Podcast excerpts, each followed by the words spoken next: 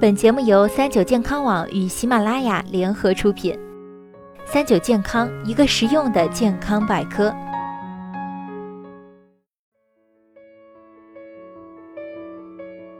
嗨，大家好，欢迎收听今天的健康养生小讲堂，我是主播探探。夏天到了，荔枝也陆续上市。爱吃荔枝的人很多，但是你知道吗？吃荔枝也是有讲究的。下面这些食物最好不要跟荔枝同吃哦。一、胡萝卜。荔枝是一种维生素 C 极其丰富的水果，而胡萝卜当中含有一种可能会破坏维生素 C 的成分。如果荔枝和胡萝卜一起吃了以后，可能会影响人体吸收机体所需要的维生素，使得食物营养大量失效。二、黄瓜。黄瓜当中也含有某种会破坏荔枝维生素 C 的成分，与胡萝卜一样。如果吃了荔枝又吃黄瓜，可能会对我们的身体造成不良的损害。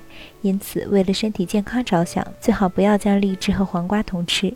三、动物肝脏。我们知道，动物肝脏当中含有丰富的铁、铜等营养物质。如果将动物肝脏与荔枝同吃，那么动物肝脏当中的铁元素可能会使荔枝当中的维生素 C 发生氧化。进而会使两种食物的营养价值大大降低，同样也是极其影响身体健康的事情。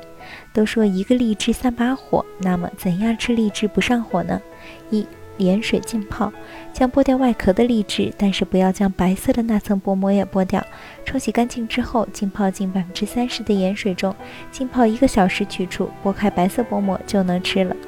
经过盐水的浸泡之后，很大程度的将荔枝的火气降低了。二吃掉果膜，荔枝果肉上有一层薄薄的白膜，有点涩涩的口感。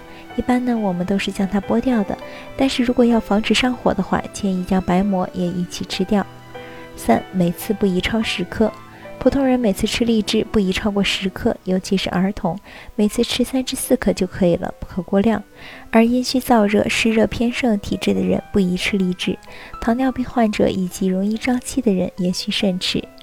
四、喝点盐水，在吃荔枝之前，可以适量的喝点盐水，或者夏枯草凉茶、冬瓜茶、绿豆汤等降火的食物，可以有效预防上火。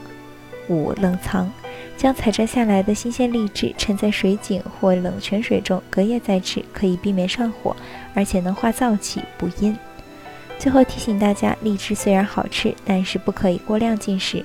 大量进食荔枝而吃饭少，容易引发突发性低血糖症，出现头晕、口渴、恶心、出汗、肚子疼、心慌等现象，严重者会发生昏迷、抽搐、心律不齐等。